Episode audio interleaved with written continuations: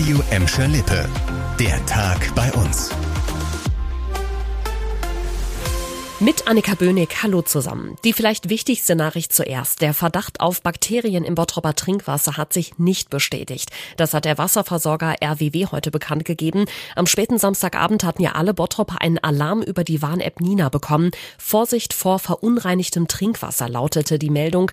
Eine Probe im Wasserwerk in Mülheim-Stürum, das auch Teile von Bottrop versorgt, war auffällig. Zur Sicherheit sollten die Bottropper ihr Trinkwasser bis Sonntagmittag abkochen.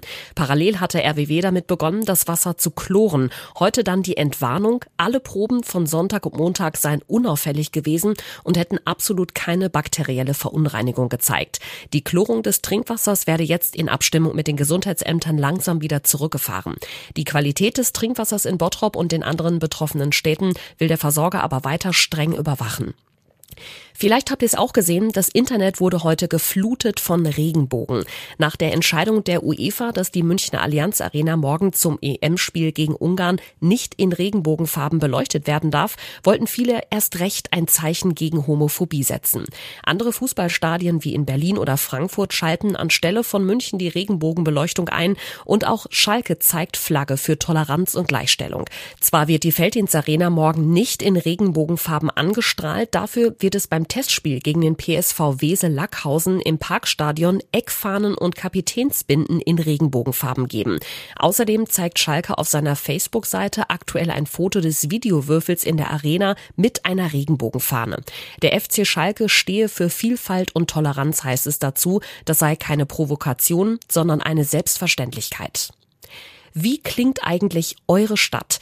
In Gelsenkirchen zumindest soll es im Spätsommer laut und musikalisch werden. Am 25. September soll die City zwischen Musiktheater, Hauptbahnhof, Ring und Overwegstraße zur tönenden Stadt werden. Die Idee, 90 Minuten lang soll in der ganzen Innenstadt gesungen und Musik gemacht werden. Mitmachen können da Hobbysänger, Chöre, Musiker und Ensembles, ganz egal ob Amateure oder Profis.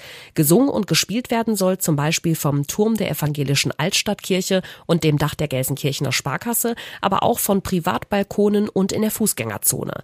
Organisator Michael Gees hofft, dass dadurch ein gemeinsamer Klang der Stadt entsteht. Im Prinzip so wie auf der Kirmes, nur dass eben da die Beziehung fehlt, da dröhnt jede Musik für sich und bei uns ist es eben so, dass man ausdrücklich sich freiwillig selbst verpflichtet dazu, auf die Musik der anderen zu hören und damit in ein Verhältnis zu kommen. Wer bei der tönenden Stadt in Gelsenkirchen Ende September mitmachen will, kann sich jetzt dafür anmelden.